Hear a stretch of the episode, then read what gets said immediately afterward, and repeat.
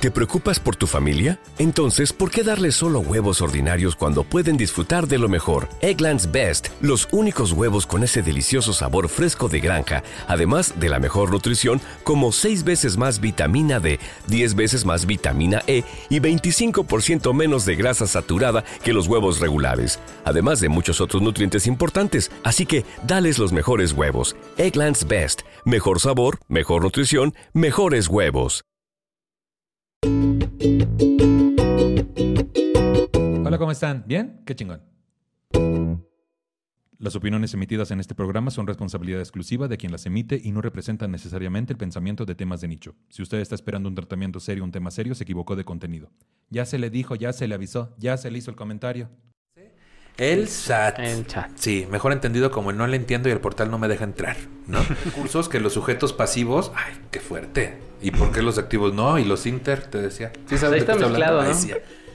El Estado te tiene que proveer una pensión o por tu trabajo tienes que ver una pensión, ¿no? Sí, es como, es como cuando las señoras que venden perfumes, ¿no? Pues me ven pasar a mí, me ofrecen, ven a Aníbal y me dicen, ay, no, ese no. Puede ser de dos tipos, sujeto activo y sujeto pasivo. Ese sí la sabía. Ese sí la sabía. sí. A ver, a ver cómo lo llevas a, a los impuestos. Y la- sea un porcentaje por unidad, entonces está hablando de tasa. No mames, no entendí A ver, ahí va. güey. O sea, ¿Tú has tenido el órgano desconcentrado? Sí, el cerebro. Ah, el cerebro. ¿A ti te ha pasado? Digo, Sí, a chavo. veces. Ah, pero sí. Pasa. Sí, El sí pasa. Muy bien. La homo clave. ¿Te dan tu clave. homo? Clave. Qué hermoso. Hola, ¿cómo están? ¿Bien? Qué chingón. Soy Nicho Peñavera y les doy la bienvenida a Temas de Nicho, el podcast donde cada episodio hablaremos de un tema serio de forma cómica para tratar de entenderlo mejor y dejarlo de considerar un tema de nicho. Chiquechi. Bienvenido, amigo, contador, agente de viajes y comediante y muchas cosas más. sí, soy todo. Aníbal el muerto. Sí, aquí yo estoy presente y es que yo soy todo porque pues la enfermedad incurable, güey. ¿Cuál es esa? La Soy pobreza. casado. Ah, la pobreza, te pensé que me ibas a Soy decir. casado, entonces tengo que, este, para cumplir mi sueño de comediante tengo que hacer todo. Todo lo demás. Pero tú te contagiaste, güey. ¿Quién te mandó? Pues sí. Ni modo. ¿Qué más haces, güey? Aparte de contador, agente de viajes, comediante, Ahora estoy, este, ahora soy, este, asesorando a, este, emprendedores. asesor de emprendedores. Pero también encuentro puros clientes pobres, eso también no me está ayudando mucho. Pues son emprendedores, güey. Ahí mismo te está diciendo la palabra. ¿Cuál es tu relación con los impuestos, Aníbal? Ah, pues soy contador público, este, licenciado en Contaduría Público de la Escuela Superior de Comercio y Administración, el Politécnico. Entonces, pues es la chamba di- casi diario. Más, más bien diario. Casi diario. Y es mi contador personal, te decía también. Pero pues, este, eso de los emprendedores, pues son microempresas, te decía, que van saliendo apenas. Sí, o sea, sí traen ideas y este y les ayudo o modifico sus este modifico su estructura.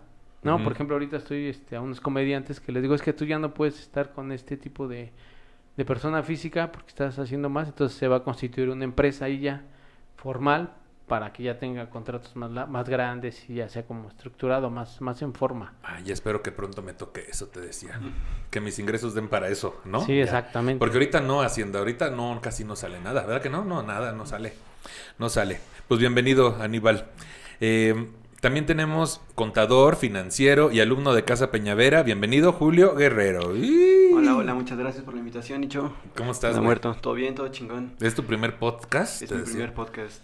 Ay, qué nervio, ya sé. Pero ahorita, mira, tú relájate, flojito y cooperando. Ay, ay, ay. ¿Cuál es Tienes tu- de ya todas sé. las profesiones tú en tu podcast, Sí. de Pues tus es, alumnos, güey. pues es que la pandemia, la pandemia, mucho taller en línea. te Voy a, decía. voy a- vas a hacer temas de nicho, armar armas de fuego Sí, y sí, vas a tener a Y alguien. vas "Ah, a no, tener yo a alguien, sé". sí, seguro. Temas de nicho, este, bondage. Y temas de nicho, este, ¿cuál te gusta? Este.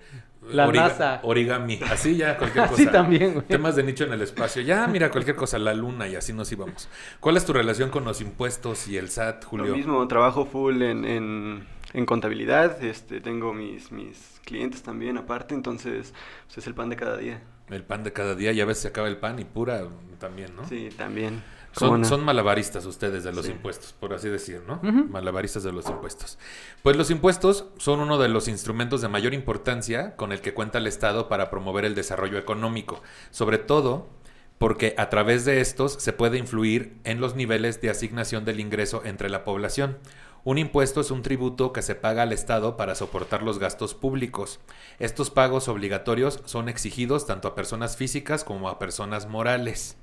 Está. O sea, los que son inmorales, pues no, ya ellos no pagan. que uno Sí, en términos coloquiales es el gasto. El gasto. El gasto. Es el gasto que dan el, el, este, la persona que lleva el dinero a la casa. Ese es el impuesto, el gasto. Tiene que llegar y contribuir con todo. Qué y todos, cuando han vivido con roomies, tú has vivido con roomies, ¿no? Sí, claro. Ese es típico que todos dicen, bueno, pues nos toca pagar de a tanto el gas. Y todos van, no sé, el método que utilicen, poner un jarrón o no sé cuál utilicen.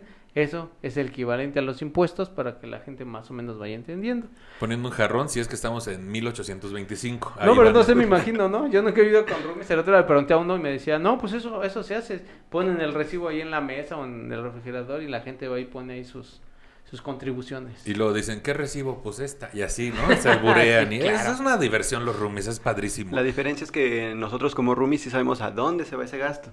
Ándale. Ya con los impuestos es este otra cosa. No, si sabemos. eh, Aguas aquí con decir algo de Andrés. Ah, Manuel no es López cierto, no es cierto, Oh, la porque mira, acá te van a brincar al No, cuello. básicamente sí, sí sabe, todo el mundo sabe dónde están los impuestos porque hay un presupuesto que puedes consultar en la página de, del, este, de los diputados y senadores, entonces ahí está el presupuesto. O sea, básicamente sí, lo que no se sabe y esa es la realidad es si ese aplica bien ese recurso o no. Sí. Esa es la realidad. Ah, ya de ser muy divertido. Yo creo que ya como a la una que dices, ay, voy a hacer tiempo para dormirme. TikTok, no, mejor la página de la Cámara de bajo el- bajo el Ay, ahorita mismo me lo aviento. Ahorita voy a ver qué Sergio Mayer en qué está aplicando ¿En qué los está impuestos. aplicándolo? A ver si anda ayudando ahí a alguna actriz a alguna demanda. No, ya sabes que luego pasa.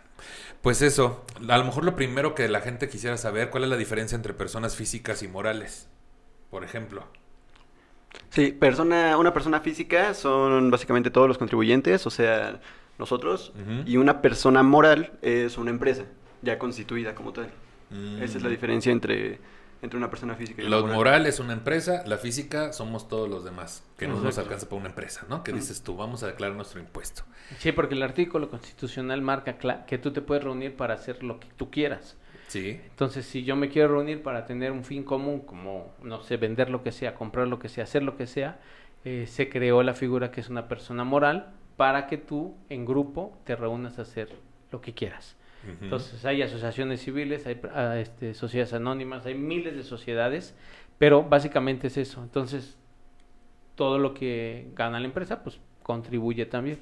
O sea, todas las que tengan iniciales de que SADCB, SDRL, ta, ta, ta, todas esas asociación son personas son morales. personas morales, Las que no tengan, que nada más sea el nombre y apellido, la persona, física. Correcto. Ah, bueno, ahí está. Que es tonto, ¿no? Pues, Físico. Es físico. ¿Qué tal que no es una persona física? ¿Qué tal que no es físico? Ahora con esto de la igualdad de género, imagínate que ya no, yo no me, yo no me identifico como físico, Como como, físico. Yo me identifico como gaseoso, dices tú. no como oruga, sin- Como oruga. así. Pero es física la oruga también. Ahí está, Bueno, la puedes sí. tocar. ¿No? Persona Como- es que no sea física sería es- este, estoy un espíritu, que porque a lo mejor tiene un que da terapias de Reiki, entonces Sí. ya es persona espiritual. Pasa- exacto, un nuevo régimen, persona espiritual. persona Claro. espiritual y a persona, ¿no? Ah, no sé, no, no si existe, ¿no? Persona. No binaria, algo. Este, persona física no binaria. Bueno, ya no sé. Ok, está bien. Pues bueno, ¿qué es lo que no son los impuestos? Porque mucha gente, me incluyo, odiamos a veces al SAT y a los impuestos. Y entonces lo vemos como, ah, me están robando dinero y pinche gente, etcétera. ¿Qué es lo que no son? ¿Eso es parte de lo que no son? Eh, sí, lo, lo que lo que no son básicamente es este bueno, es lo es que está difícil contestar Sí, lo que no son, pero sé. lo que sí son es que es la contribución que tiene cualquier persona para eh, contribuir al desarrollo básicamente del país, porque esos recursos técnicamente se tienen que gastar en pues, las avenidas, en las este, los servicios médicos, en este en que los pagarles a los diputados para que hagan su trabajo. O sea, técnicamente eso es para lo que se usa, para que tengas luz en la calle, para que tengas pavimento, para que tengas banquetas, para que tengas policías, para eso se gasta. Para que ayudes, para que no, o sea, el gobierno también con ese dinero tiene que incentivar el desarrollo del país. Eso es básicamente lo que sí. La gente se molesta y a veces utilizan ese argumento para no querer pagar impuestos. Sí, a ti te estoy diciendo. Tú me estás viendo. Tú, persona No, morosa. Sí, no es, no es, no es un argumento el decir no sé a qué, a dónde se van mis impuestos y si se los roban. No, no, no. Porque es como vas a tu casa, le das el gasto a tu esposa totalmente y no sabes en qué se lo gasta, no puedes dejar de dárselo. O sea, porque eh, no va, no va a haber comida, no va a haber, no va a haber este, lo que ella gaste. Y no vas a coger. No puedes dejar de pagar el gas comunal porque no va a haber gas. Así digas, no, pero eso no, ese ya es otro que es rendición de cuentas, pero básicamente todos están obligados a contribuir. Fíjate que, que esto es, o sea, es para pagar las avenidas y todo, pero muchas veces han salido videos que es para pagar las venidas de varios servidores Ah, públicos. claro, y los también. panistas más. Sobre todo los panistas que ni les gusta, ¿verdad? Pues bueno, ¿qué son? Los impuestos son la parte más importante de los ingresos públicos, sin embargo, antes de dar una definición sobre los impuestos, hay que aclarar la diferencia entre los conceptos de ingreso público, contribución e impuesto. Uy, esto va a estar muy divertido. Cuando nos referimos a ingresos públicos estamos haciendo referencia a todas las percepciones del Estado, pudiendo ser en efectivo, en especie o en servicios. En segundo lugar, una contribución es una parte integrante de los ingresos públicos e incluye aportaciones de particulares como pagos por servicios públicos, de donaciones, multas, etcétera. Aquí es donde entra todo lo que les pone la araña, ¿no? Que dices, Ajá, exacto. Y, por ejemplo, el, eh, el predio es un impuesto, por ejemplo, el predio pero el servicio de agua es una contribución. Es otra Es una cosa. contribución. Sí, La luz es una contribución. Sí, sí, sí. Entonces, esas son grandes diferencias. Los servicios que pagas y lo que tú, lo que tú, este, los impuestos que se reparten, ¿no? Entre toda la población, entre todos los. Sí, entonces los ingresos públicos, acá dice que la diferencia, eh, ingreso público, contribución e impuesto. Entonces, ingreso público, percepciones del Estado, ¿esas cuáles son? Pemex. Pemex, ok. Por ejemplo, la contribución, ¿qué es la contribución?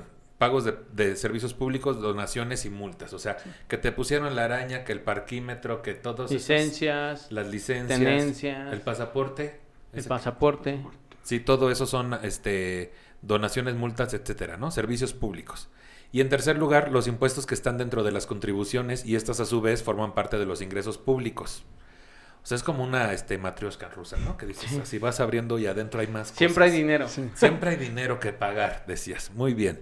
La definición de impuestos contiene muchos elementos y por lo tanto pueden existir de diferentes definiciones, pero en la mayoría de las definiciones se puede ver que existen ciertos elementos en común, como que los impuestos son coercitivos, es decir, que el Estado los fija unilateralmente, limitan el poder de compra del consumidor y se destinan sin ninguna especificación a cubrir la satisfacción de necesidades colectivas o a cubrir los gastos generales del Estado.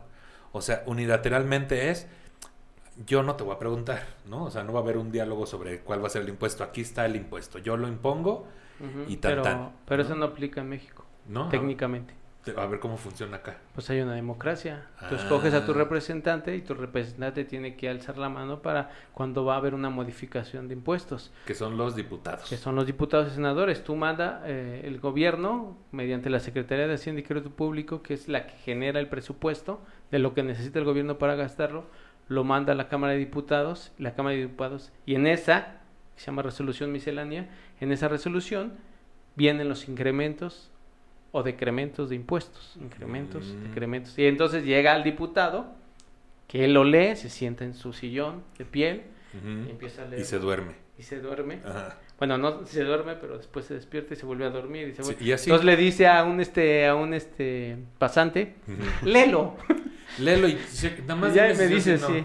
¿eh, ¿No? Y eso, eso sería, entonces lo revisan y entonces dicen, no vamos a autorizar incremento de impuestos y ese la rebatinga. Entonces, prácticamente es vía una democracia. Ay, qué locochón.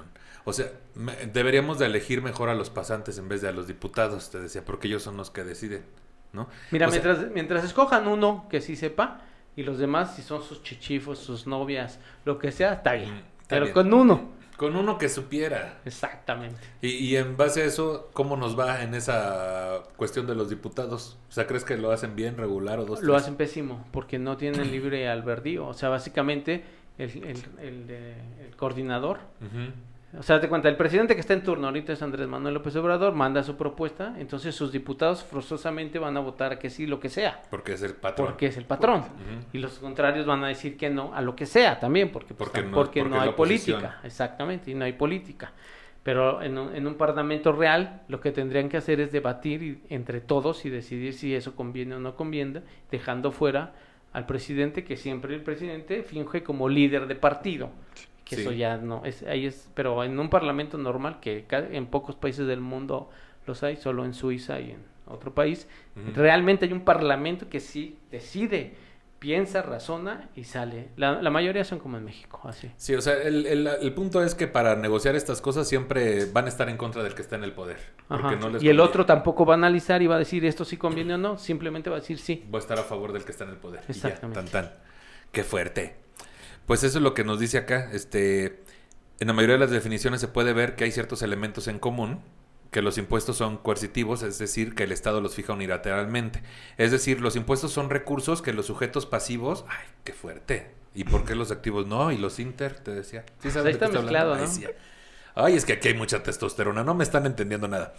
Los impuestos son recursos que los sujetos pasivos otorgan al sector público para financiar el gasto público. Sin embargo, dentro de esta transferencia no se especifica que los recursos regresarán al sujeto en la forma de servicios públicos u otra forma. Esto así porque los recursos obtenidos por el sector público sirven para muchos fines, siendo uno de los más importantes para el caso de México la redistribución del ingreso a través de diversas vías, como por ejemplo a través de los programas de desarrollo social. O sea, también la función de los impuestos en teoría es nivelar un poco el ingreso de la gente, ¿no? O sea, si fulano gana un chingo, a ese le quito más impuestos y de ahí trato de recuperarle a sultano que no gana tanto, en teoría. ¿no? A través de programas sociales.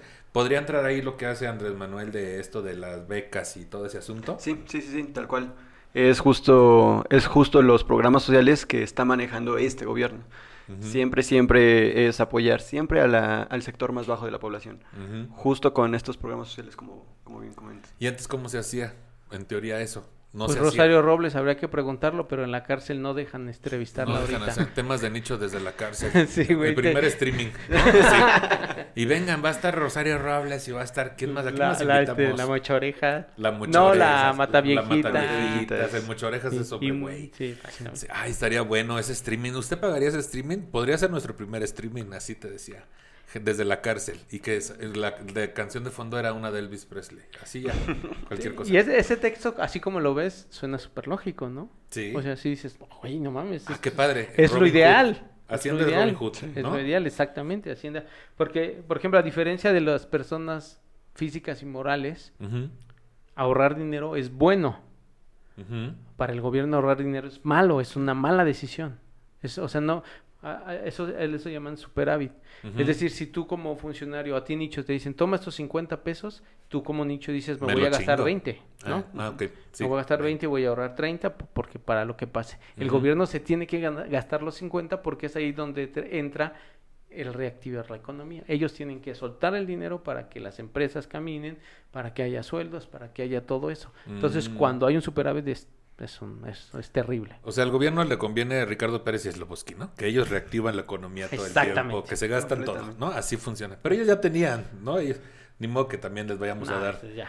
Imagínate qué padre. Este, bueno, hay un impuesto para estandoperos para darle dinero a los que más ganan, ¿no? Imagínate, ¿qué haces? Ay, yo me vuelvo loco en ese momento. Nos mandaron aquí mensajes del público. Tienen algunas dudas. Dice, ¿qué pasa con los ingresos extra que no reporto al SAT? ¿Estoy cometiendo un delito? ¿Cuánto puedo cobrar así sin que me vengan a buscar a mi casa? Está este, ¿cuánto debe de haber en mi cuenta máximo para que el SAT no me voltee a ver? Bueno, to- todos tus ingresos que... Todo lo que recibas tiene que ser gra- grabable. O sea, todo. ¿Qué todo, es grabable? todo O sea, que se declare, que se declare. Que se, se pague un que se impuesto facture. sobre eso. Todo lo que yo reciba, ay, sí. Mm, Todo lo que yo reciba lo facturo, te decía. Tienes que Pero luego recibos bien chiquitos. No, no importa. No, O sea, no. básicamente es este. Esta siempre es una duda que tienen todos y les come un poco el coco en el decir, no, pues es que, y más ahorita con esto del, del Sugar Daddy, eh, sugar del daddy. Olifan y todo eso, El que les caen ingresos a, este, a, a- a chicos y a chicas y que dicen, no, pero esto lo tengo que aclarar. Pues sí, tendrías que aclararlo, pero pues Hacienda tampoco está tan preocupado en, en tu dinero, en lo que tengas, ¿no? O sea, no, o sea, sí tendrías, es muy difícil que Hacienda con el personal que tiene llegue a, a darse cuenta que, que, que recibiste cinco mil o seis mil pesos sin, sin que los este, declares, ¿no? O sea, ¿sí tienen acceso a nuestras cuentas bancarias para Sí. ver cuánto Sí. dinero hay y cuánto entra y sale? Sí. Qué loco. Sí, sí, sí, eso, es- eso el día que, o sea, si quieren, sí. O sea, y pon tú, ¿cuánto, ¿cuánto me debería de preocupar a mí que entre de un jalón? No es el total que tengo en mi cuenta, sino que de repente vean un depósito grande y digan, ¿es dónde está esta factura? Bueno, eh, estaremos, estamos hablando de no sé, unos de millón para arriba. Ah, no mamen. No, hombre, pues puta, me voy a morir sin pinches O sea, de hecho, problemas. de hecho, este, también, si tú Preocúpate, analiza- Carlos Vallarta, Franco Escamilla. Oh, que. No, tú analízalo, güey. O sea, fíjate, si tú eres el encargado de, de cobrar, Hacienda tiene encargados de cobrar, que ganan una comisión por lo que, por lo que cobran, adicional. O sea, decir, primero voy a buscar quién debe y esos que deben les voy a ir a cobrar. Y esos, esos personas que trabajan en el SAT a veces reciben una, una contribución, un incentivo, básicamente es una comisión. Por ¿no? cobrar ese dinero. Por cobrar ese dinero. ¿Tú qué harías si te pasan un Excel? Te irías hasta abajo donde dice Aníbal, el muerto así, que tiene ahí ingresillos. ¿Qué harías? No, pues no le hablo, pierdo mi tiempo. Pierdes tu tiempo. Sí, es como, es como cuando las señoras que venden perfumes, ¿no? Pues me ven pasar a mí, me ofrecen, ven a Aníbal y me dicen, ay, no, ese no. Sí, exactamente. Entonces, dicen, ¿Sabes? de güey le voy a comprar. de Sí, güey. estoy entendiendo, ¿no? Entonces van hacia arriba de la tabla del Excel y ven los que deben, los que detectan que deben Claro. tanto, y pues, sobres de ellos. y así también con los, con los que reciben grandes cantidades en sus cuentas. Uy, no, yo estoy en el lugar 854.320 de Excel, güey. Ahora, todos los bancos tienen una obligación. O sea, los blancos obligatoriamente tienen que reportar ingresos en efectivo de la cantidad que sea. ¿No? Eso, es- esa es una obligación. ¿Todos los bancos? Los bancos. Ah, ya te entendí, los blancos. Y todas las transferencias que para el banco considere inusuales. Es decir, si yo, An- Aníbal el Muerto, tengo un- unos ingresos promedio de, no sé, 20 mil pesos al mes, más o menos promedio, promedio 20 mil pesos, y de repente, casualmente, de un mes a otro tengo un millón de pesos, en ese momento el banco dice, aquí hay una alerta. Oh. Te llaman y te preguntan, ¿no? Oiga, ¿qué? O sea, realmente Hacienda se está ocupando de los bancos para, este, para auditar. Sí. Y he tenido yo a- a algunos este, clientes que tengo, amigos que tengo, más Sí, bien, sí, son sí. puros amigos, que, que les han reportado y les han dicho, oye, güey, me, me está hablando el banco por esto. Que qué entonces pedo, se esta asustan, ¿no? anomalía, ¿no? Ajá, exacto. Y este, y eso, este, pues ya lo aclaras y ya sin problema, ¿no? Aclarar por qué te llegó ese dinero. O sea, si yo tengo todavía mi cuenta de ahorro Bancomer Kids, estoy en un problema, ¿no? O sea, algo así, te decía. Pues sí, sí, sí. Por todo lo, si tienes a Vancouver Kid ya te generaste un chingo de, inter- de intereses, ¿eh? ya tanto Ay, tiempo, güey. Tanto tiempo. Nunca tuve nada de eso. No, no, no alcanzaba para ahorrar. Ah, ya, el banco también tiene responsabilidad de reportar alguna anomalía ahí, de que Ajá. qué está pasando, ¿no? Qué fuerte. Y ya le llega a Hacienda y a ver si lo ve o no lo ve. O a veces se hace o no se hace. Ajá, Pero ¿quién- volvemos al punto, va a atender primero a los potenciales que sí le van a generar una comisión a esa persona que lo detectó, ¿no? Justo. Por ahí va el pedo. Ahora, si no quieren que los detecten, eh, pues abran una cuenta en Banco Azteca, porque Ricardo Salinas Pliego, el mafioso más grande de este país, eh, regularmente hace caso omiso de, las- de lo que el banco requiere. Banco Azteca. Banco Azteca, o sea, Tu hace banco. caso omiso de todos las, las- lo- los requerimientos, o sea, él compra dólares, agarra oro, Él o sea, lo que sea, todo. todo ñero, todo ñero. Eh, vamos viendo, que hace Sí. cuenta que es prestamista. Si le llama, si le preguntan por una cuenta, se hace güey, no lo hace y así, o sea. Oye, que la cuenta de fulano. No, fíjate que... que Ajá, exacto. no- No, mete, mete cosas y eso porque, pues, Yo pensé que ibas a decir, si usted no quiere pagar tantos impuestos, contráteme, te decía. Así ya. porque, acuérdense que este es el banco favorito de los, este, de los que les gusta el dinero alternativo de, de los reclusorios. Siempre dicen, deposítame en Banco Banco Azteca. Ah, Cuando te siempre hablan. que te hablan para extorsionarte, Es es el Banco ba- Azteca. es de ¿Y ba- ¿Qué tan lejos te queda un Oxxo? Exacto. Oye, qué bonito. Mira, acá preguntan también, ¿qué tan probable es que te cachen si no pagas tal cual deberías? ¿Cómo podemos deducir más para que no sea tanto de I- I- ISR? Que aquí nos dice que es un robo. El ISR es el impuesto sobre la renta. ¿Qué es, qué es eso? Es el impuesto que graba los ingresos que tienes. Tú como, como persona, ya sea física o sea moral, eh, todos los ingresos que tú obtengas, eh, se te hace este, el cobro por, por esos ingresos. Eh, ya sea en un porcentaje o al 30%, dependiendo de, de la modalidad en la que estés este, tributando. Eh, No entendí nada. Bueno, Modalidad Hay dos- tributando, impuesto hay gravamen. dos, hay dos, este, hay dos, hay dos, básicamente en todo el mundo hay dos impuestos. Sí. Un impuesto que se graba por lo que ganas Ajá. y otro impuesto que se graba por lo que, por lo que consumes o por lo que usas. Ok, lo que ganas, obviamente, si la empresa te paga con un sistema de nómina donde ellos declaran el ISR, donde, que es legal, Ajá. que declaran cuánto te están pagando. Ajá, exacto. Todos los que ganan fuera de esto, que la empresa les paga su quincena en la ventanilla, que aquí están los 2000 de esta Ajá. semana, ¿no? Esos, pues no está registrado su es- ISR, ¿no? Ajá. ¿Esas personas deben algo a Hacienda? Sí, tienen que pagar. O sea, todas las personas que ganan dinero, así es muy fácil. Las personas que ganan dinero pagan ISR. Sí. Haz de cuenta, tú, este, tú en este podcast, todo lo que ganas, todas esas cantidades de dinero que te entran, No, me le dieron lo que me restas, entra a mí. le restas este, el, costo de tu producción. Óyeme, cabrón, si apenas estoy monetizando y acabo de revisar, ya tengo 38 centavos de dólar. Bueno, Me esos siento 38 millonario. centavos de dólar, güey, le tienes que restar lo de tu producción.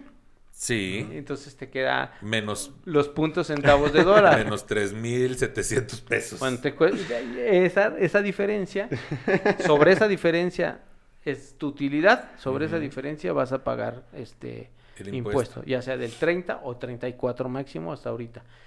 Más aparte, el otro impuesto que es el impuesto al valor agregado, que es el impuesto de consumo, todo lo que compras. Y todo lo que compramos, todos, todos, todos, todos pagamos ya el IVA del 16%, Ahí mismo frontera donde 10. lo pagas, ahí mismo. Sí, en ese a momento. menos que sea este, las gorditas de la esquina y no te dan ni recibo ni nada, ahí no estás pagando un impuesto. Pero entonces tú tienes que buscar comprar donde sí te den también un comprobante para que para así que lo restes. pagues menos Ajá, impuesto. Entonces, los dos impuestos. El primero de utilidad, lo que yo recibo menos lo que gasté, Sí. me da una utilidad, sobre eso pago. El IVA, si yo pago el, eh, el IVA del 16% sobre algo y, y compro cosas y pago el 16% de algo, lo empatas y lo eliminas y lo que te sobra es lo que pagas. Entonces el consejo para pagar menos, no es que pagues menos ISR, sino que tú ya lo pagaste. El momento que te dan tu nómina, la empresa ya te lo descuenta y, y esa empresa se encarga de pagar el ISR. Así es como funciona, ¿no? Sí.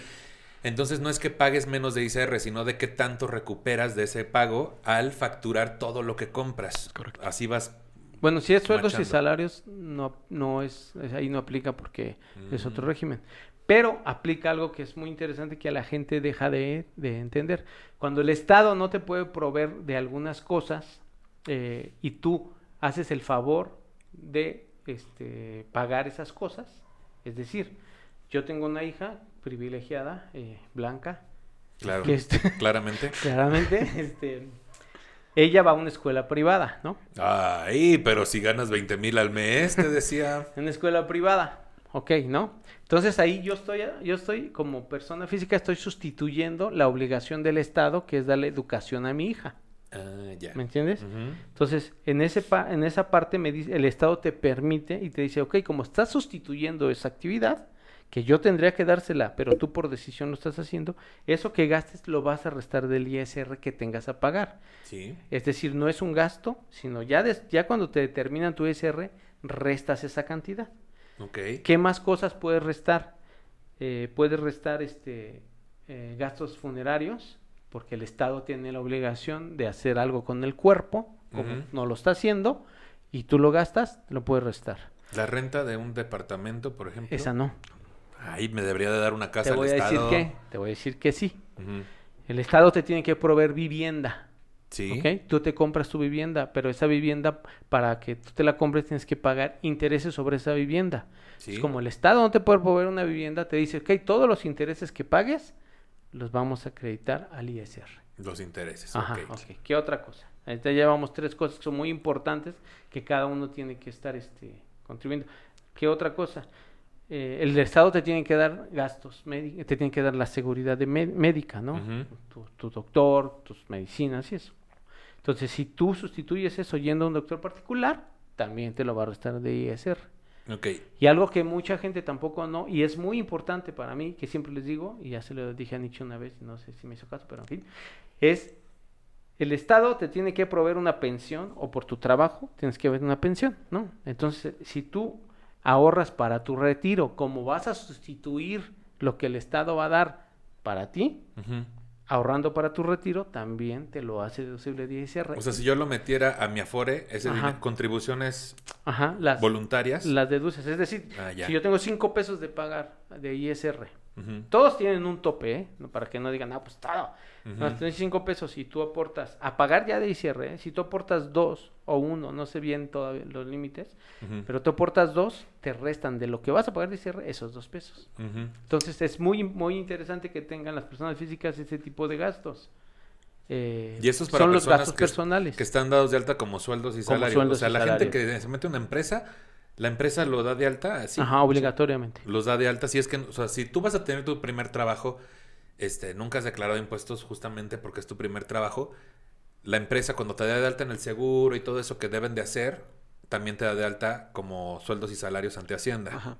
Y también te dan una tarjeta tributaria, ¿no? En teoría tienes que ir por esa tarjeta. No, eso ya, cosa. eso ya es del 82. Es que yo si tú fui por mi tarjeta. Ahí la tengo todavía. Ahí la tengo bien guardada. Yo pensé que era para pagar en el Oxxo. Aquí, este, nos dice otra persona, si pudiera mandarte la foto de cuánto me dejó caer el IRS de acá del Gabacho, no tengo papeles. Ah, pero sí tengo que pagar impuestos. O sea, es una persona que trabaja allá. No, allá sí son, allá sí cobran. Son perros para los No, impuestos, sí ¿verdad? cobran. Ahora hasta en el YouTube, nos- de esos 38 centavos de dólar, tuve que hacer una modificación ahí para darme de alta como alguien que no trabaja ni recibe ni tiene relación con, Con nada, ingresos de. Estados Unidos. Sí, sí, sí. el- Porque si no pagas un 20-30% más de El impuestos. W138, un formato, sí. Pero sí, así en- allá en Estados Unidos es distinto porque allá todos presentan una declaración anual, por decir. Aquí también, pero bueno, allá es la declaración y ahí sí, ahí sí se ponen perros. ¿Qué es, qué es lo más difícil, Julio, que le- de, de explicarle a una persona que, así como yo, no tiene conocimiento? O sea, cuando le dices, bueno, esta, esta va a ser tu declaración de este mes y este es el monto que hay que pagar. Ya metimos todas tus facturas, todo tu desmadre. ¿Qué es lo más difícil de hacerle entender a esa persona? Que hay que pagar. Que mi O sea, que si no, no metemos este, las deducciones que, que cubran el, el impuesto, pues hay que pagar. Entonces hay mucha gente que sí es como muy, este, no sé si llamarla necia, pero que sí se aferra, no, pues es que ¿cómo voy a pagar? Si yo ya te di mis papeles, si yo te di mis facturas, ¿cómo voy a pagar? Es, es esa constante de estarle explicando, pues es que, pues así es, ¿sabes? ¿Y te ha pasado que agarren contra ti el coraje que le tienden a Hacienda? Sí, sí, sí. Sí, siempre, siempre es una forma fácil de desquitarse contra mi contador. ¿Por Sí. qué? Porque pues tú eres el responsable de hacer que yo no pague. Y hasta han de decir, no, se me está chingando dinero el contador, ¿no? Hasta de decir la gente. Pues mira, gracias a Dios no me ha tocado. No, Pero pero, en una de esas- básicamente... Pero te va a tocar. porque estás No, pero ya Ay, viste, sí. tú viste cómo, cómo, cómo se opera. O sea, yo te mando tu, tu hoja de, de impuestos. Pero esa hoja se puede hacer en Paintbrush. No, no, no, lo que digo es que tú lo pagas, tú, yo te la mando, ¿no? Sí. Con tu línea de captura y tú, tú con tu aplicación pagas y ahí dice claramente que es SAT. Sí. O sea, el contador no tendría por qué recibir dinero. En estos casos donde que fueron muy conocidos, sobre todo justo en los 80s, 90s, que agarraban un artista muy popular, ¿no? Como Laureano Brizuela y lo metían al bote. Esas eran estrategias para que ¿para qué, güey? Para asustar. para asustar y que la gente se pusiera al pedo, ¿no? O sea, tan mal estábamos en la recaudación de impuestos que agarraron esos personajes. No, porque antes era, todo era papel. O sea, ahorita es electrónico. Sí. Ah, Este, ahorita lo, lo que utilizan es eso, este, estamos haciendo auditorías electrónicas. Y ese es el mismo mecanismo de terrorismo fiscal Eso da más miedo, güey. sí da más miedo. Pero antes, como tú, antes las declaraciones se llenaban con, con, con máquina de escribir y las presentabas, ibas y te las sellaban y te daban una fila enorme para presentar tu declaración. Tenías que ir a una papelería muy famosa que se llamaba Grafos para comprar los formatos En- solo en grafos. llenar solo en grafos, los llenabas, entonces este era muy complicado y era muy fácil evadir. Entonces, este pues por eso tendrían que meter a la cárcel a, a Juan Gabriel y a Lorena Vicelas, pero Juan Gabriel pues no se dejó, sacó las uñas. Pues no, porque ella ya había estado. Ajá, no es pendeja. No, mi ciela. No, ahí me enfermé. amor. Ajá, ahí me enfermé. No, mi amor. A mí a la cárcel otra vez no. Pues tú porque estás chamaco, pero yo cuando estudié técnico en informática administrativa, mis clases de contabilidad eran con mi hoja de... A verde, claro. La de esta de el estado, el balance final. Balance general. General. Y que la hoja de... ¿Cómo se llama? Y era un libro, güey. Ahí Sí. tienes que llevar todo tu... Y no ¿Tú te creas, a mí también me tocó. Pero ya O sea, digital, ¿no? En, ¿O en- no, en la escuela sí te hacen arrastrar lápiz. ¿Ah, sí? Siempre, siempre. Qué chinga Sí, llenar te esa madre y eso. equivocarte. Sí. También eso es injusto para los contadores, porque los contadores, eh, nuestra función como, como impuestos es el, el 10% de lo que de lo que realmente hacemos. Hacemos Sí. muchas cosas más. Más Sí. importantes que pagar que la gente pague impuestos o que, o que hagas una declaración. Eh, las personas que tienen empresas y tienen un contador y el contador solo se concreta a hacerle los impuestos, no es un buen contador. Un buen contador te tiene que dar una solución financiera a- al problema que sea. O sea, yo, la mayoría de las veces tú lo has visto, Nicho, yo te hablo y te digo, o te aviso, güey, hay que facturar y estoy tras de ti, factura gastos, este, Gasta tanto para que gasta factures. tanto, entonces todo eso para que, este, que esa es la solución. Las empresas, eh, los empresarios, cuando les entreguen, o sea, yo no me, a mí, yo si fuera empresario no, no quiero la declaración de impuestos, ese ya es el final del resultado. Sí. A mí enséñame el estado de situación financiera o el balance general y yo me fijo cómo está. O sea, cómo está mi empresa, cómo está mi situación. En otras palabras, este, pues qué bueno que existen los contadores, pero es porque pues no Pero háganles nada. caso. Pero háganles caso lo que les dice. A mí Aníbal ni me dice nada, la verdad. Aquí está diciendo puras mentiras. Es como el terapeuta, van con el terapeuta y no le haces caso al terapeuta, güey, pues Sí, pero mi terapeuta cuando le digo me siento mal, me platica cosas, yo te digo, oye, tal cosa, ok. Ah, bueno, pero Siempre me pone pulgar arriba y ya, güey, nunca me explica nada. Es que es lo que hablaba con Julio hace rato, de esto de que a veces nos, nos contestan de esa forma porque supongo que en cualquier otra forma que nos quieran explicar las cosas no vamos a entender, güey. O sea, ahorita se decía sobre esto del estado financiero. Ningún empresario va a checar eso. Entonces, De hecho, nada más estaba. Sí, yo sé, no, es el estado financiero. Este, mi punto es, por eso los contadores luego son así con los clientes, porque pues tratar de explicarnos sería una pérdida de tiempo. eh, eh, sí, es, es, eh, sí, va la relación ahí. es fría. Sí, exacto. Además, es, en las empresas el contador es la peor persona del mundo. O sea, hasta el mismo dueño, "Nah, es que este güey no me deja hacer nada, ni mal. bla, bla, bla". Sí. Pero, güey, Y la de recursos siempre le echa la culpa al contador de que no te cayó completo y Y nosotros contadores, pues también ejercemos ese poder detrás. Eh, Ah, quizás qué siempre odiamos a los vendedores, ¿no? Entonces, básicamente, eh, no, es que no, güey, no puedo pagarle a tu proveedor, güey, porque no me manda bien los papeles, güey, ¿no? Ya, O sea, también esa, no están los papeles. A mí me ha tocado darle servicio a una empresa y dice el contador que te faltó no sé qué cosa, pero si nunca me la pidieron, güey. Y te atrasa el pago tres meses, güey. Pero qué bueno que como bien dices que tengan ese poder detrás. Eso está padre. Yo conozco Ay. amigos así, consiguen muchas cosas. No, yo no. ¿Tú no?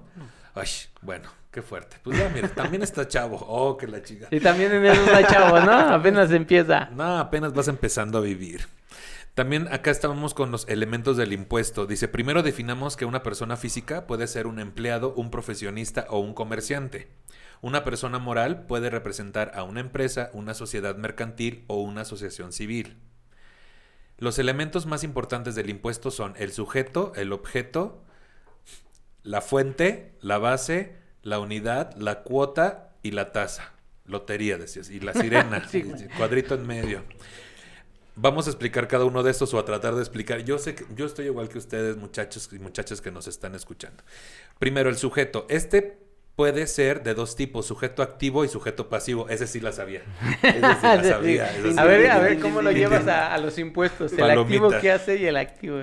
Pues eh, el sujeto activo mete impuestos y el sujeto pasivo los recibe. Exactamente ¿Sí? bien. ¿Sí es eso? Ay, lo hice muy bien. El sujeto activo es aquel que tiene el derecho de exigir el pago de tributos.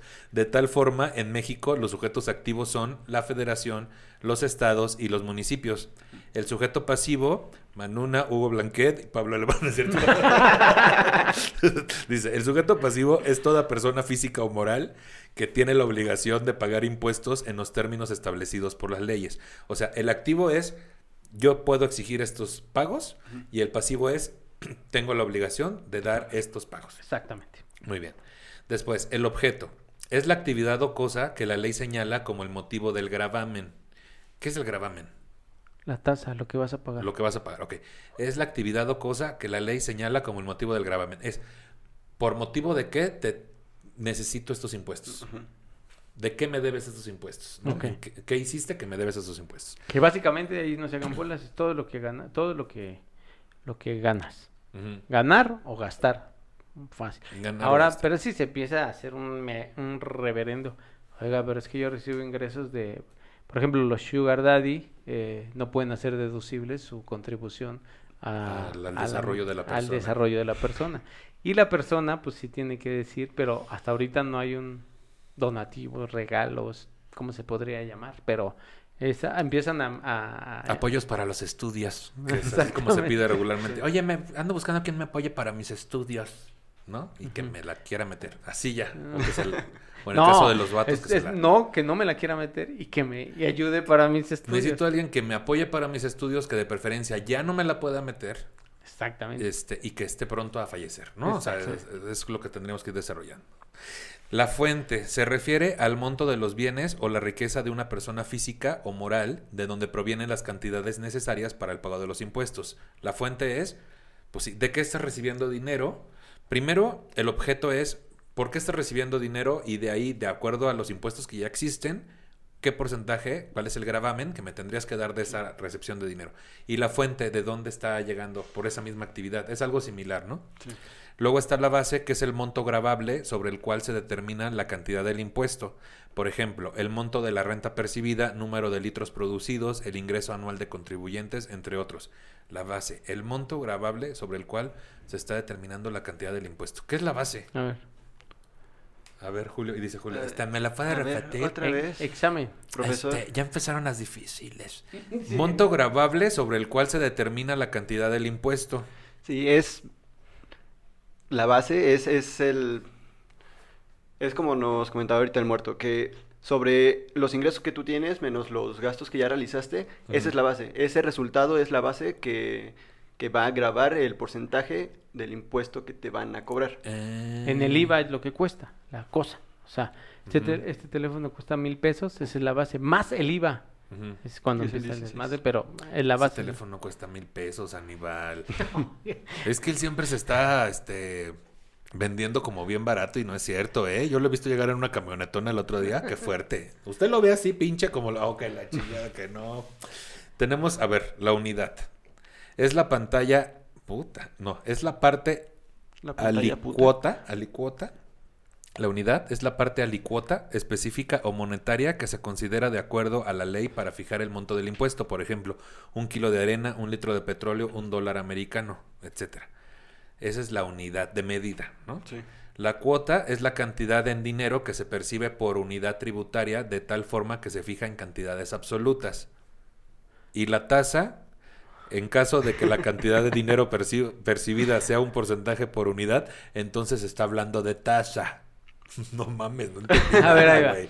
O sea, ahí estamos este, ya en el este, litros, por ejemplo, piezas o unidad de servicio, que son básicamente las que más se manejan. ¿Sí? En este caso, si yo contrato a Nicho eh, para algún servicio este, de shows, o Ah, sí, lo de que shows. sea, No, de lo que sea, no, porque esos son más caros, te decía. por eso, pero esa, ahí ya estás, estoy utilizando un servicio, entonces hay una unidad de servicio.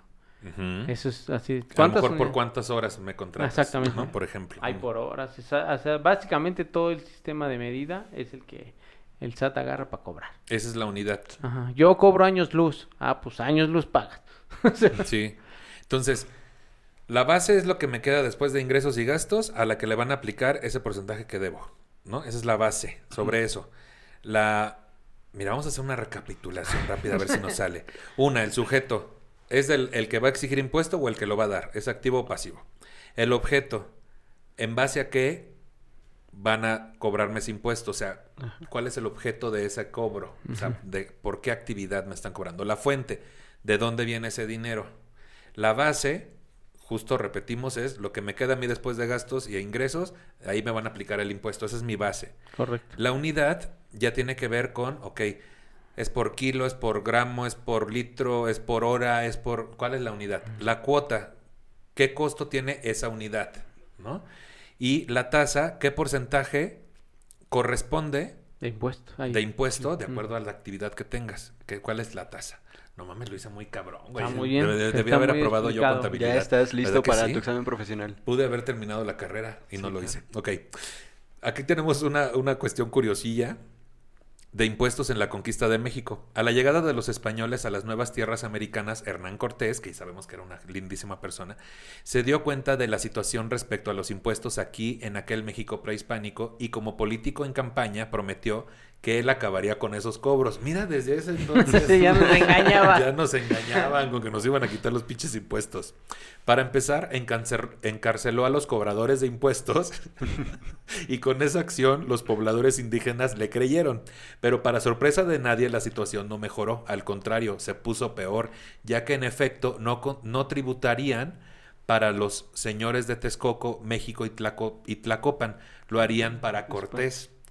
Y no solo con frutos y mercancías como antes, ahora habría que sumarle oro, joyería y piedras preciosas. Ya en esa época colonial se cobraba impuestos como el quinto de plata, que era el 20% del oro y la plata obtenidos en el territorio. El impuesto salinus, que era un impuesto por la distribución y venta de sal.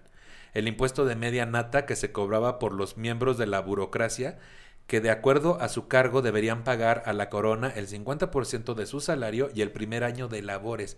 El 50% de su salario, güey, y nos quejamos del ISR.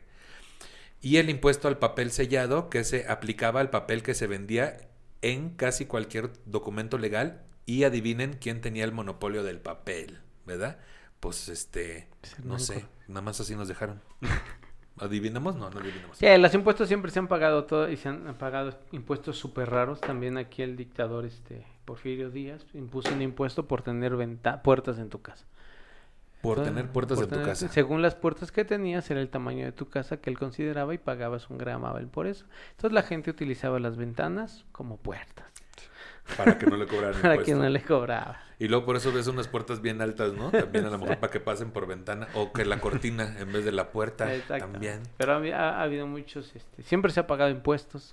Hoy se pagan impuestos de más, algunos estados de la República, eh, algunos grupos alternativos eh, llama- llamados cárteles, Ajá. les cobran un impuesto por existir o por estar piso, como le llaman, pero ese es otro impuesto. Otro Sí, impuesto. ¿Y ese es legal? No. No, pues no. Qué fuerte. Pero ese es por debajo del agua. Bueno, ahora hablemos de esta cuestión que todos amamos, que se llama Servicio de Administración Tributaria, o sea, hace el SAT. El chat. Sí, mejor entendido como el no le entiendo y el portal no me deja entrar, ¿no?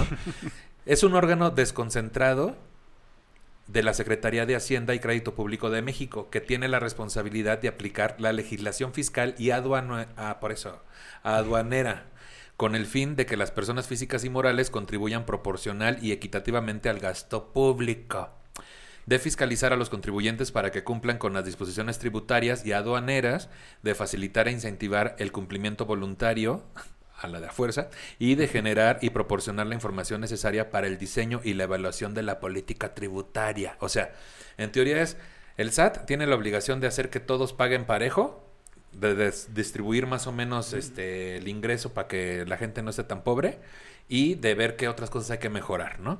Bueno, el SAT, el SAT básicamente, eh, en, en términos empresariales, es el departamento de crédito y cobranza, es la parte que cobra. Y en términos de colonia populares, es al niño a- al que mandas a cobrar la tanda, ¿no? El que le dices, vele, vele a decir a la comadre que si la Sí, molesto, que ya ¿no? le- Con lo de la tanda. Que si la molesto. Ajá, es el niño que va y co- cobra los zapatos de Price Shoes. Oye, le dices, por favor, que ya se retrasó con lo de las chanclas, por favor. Ese es, ese es el el niño. Que la colcha de Vianney, Exactamente. que ya me la debe. El 15 de diciembre de 1995 se publicó la Ley del Servicio de Administración Tributaria, mediante la cual se creó el nuevo órgano desconcentrado como máxima autoridad fiscal. En marzo del 96 se autorizó y registró una nueva estructura orgánica de la Secretaría de Hacienda y Crédito Público. El primero de julio del 97 entró en funciones el órgano desconcentrado denominado Servicio de Administración Tributaria. El órgano desconcentrado. ¿Tú has tenido el órgano desconcentrado? Sí, el cerebro. Ah, el cerebro. ¿A ti te ha pasado? Digo, Sí, está a chavo. Ah, pero sí. Pasa. Sí, el sí pasa. cerebro. Hay que sí pasa. comer vitaminas, te decía. Y este, ¿cómo se llaman estas hierbas que también? Bueno, luego les paso la receta. Es, es- Viagra se llama, no es cierto. Eh, no entiendo nada de esto de las fechas, pero no importa. Este órgano sustituyó en sus funciones a la Subsecretaría de Ingresos. Con su creación surgieron diferentes unidades administrativas, pero sobre todo un gran odio y trauma a los contribuyentes. Correcto. ¿no? Podríamos hablar de su función, de su creación, eh, reasignación de facultades, cambios estructurales, revisión del plan estratégico, cambios de la Administración General de Invocación y calidad de comprobación del SAT, pero no queremos quitarle views a Luisito Comunica, ¿verdad? Porque, pues, ¿para qué? Con Sí, básicamente el SAT es cobranza. Él se encarga de cobrar. Antes, antes este, cuando dice descon- desconcentrado, es que se refiere a que es, este, está como a la par de la Secretaría de Hacienda, al laditos, como su hermano, su compañero, porque antes per- había un departamento muy pequeño que era el de ingresos, que era el que cobraba, pero era parte de la Secretaría de Hacienda. La Secretaría de Hacienda es como quien controla el dinero, es como la esposa. Cuando llegas y le, o sea, llego y le das el gasto a tu esposa, esa es Hacienda y Hacienda ya recibe el dinero y, Y a ver en empieza a qué se lo repartir, gasta. empieza a repartir, a ver tu hijo tanto, porque eres mi preferido y te voy a dar más. Así es. Tu niña, tres pesos, porque tú, niña. tú te vas a casar. Tú tú, te vas a Tú casar. te vas a Que casar. te mantengan, Sí, que dices. te mantengan. Y a usted, señor, que trajo el dinero, le regresamos ahí algo. Tenga para una caguama. Exacto. Y ya, conejo, ¿no? Muy bien. El SAT tiene como otra de sus funciones gestionar las inscripciones en el RFC, donde cada solicitante, ya sea individuo o empresa que genere ingresos, recibe un número que le identificará ante la autoridad recaudadora.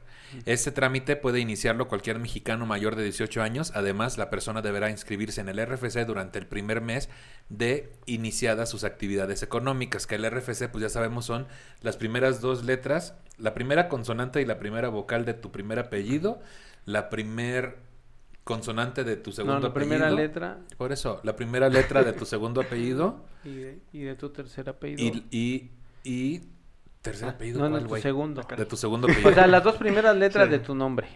Primera consonante y primera vocal. Las primeras dos letras Y las de dos tu de tu primer apellido. apellido. La primera consonante y vocal de tu apellido, primero.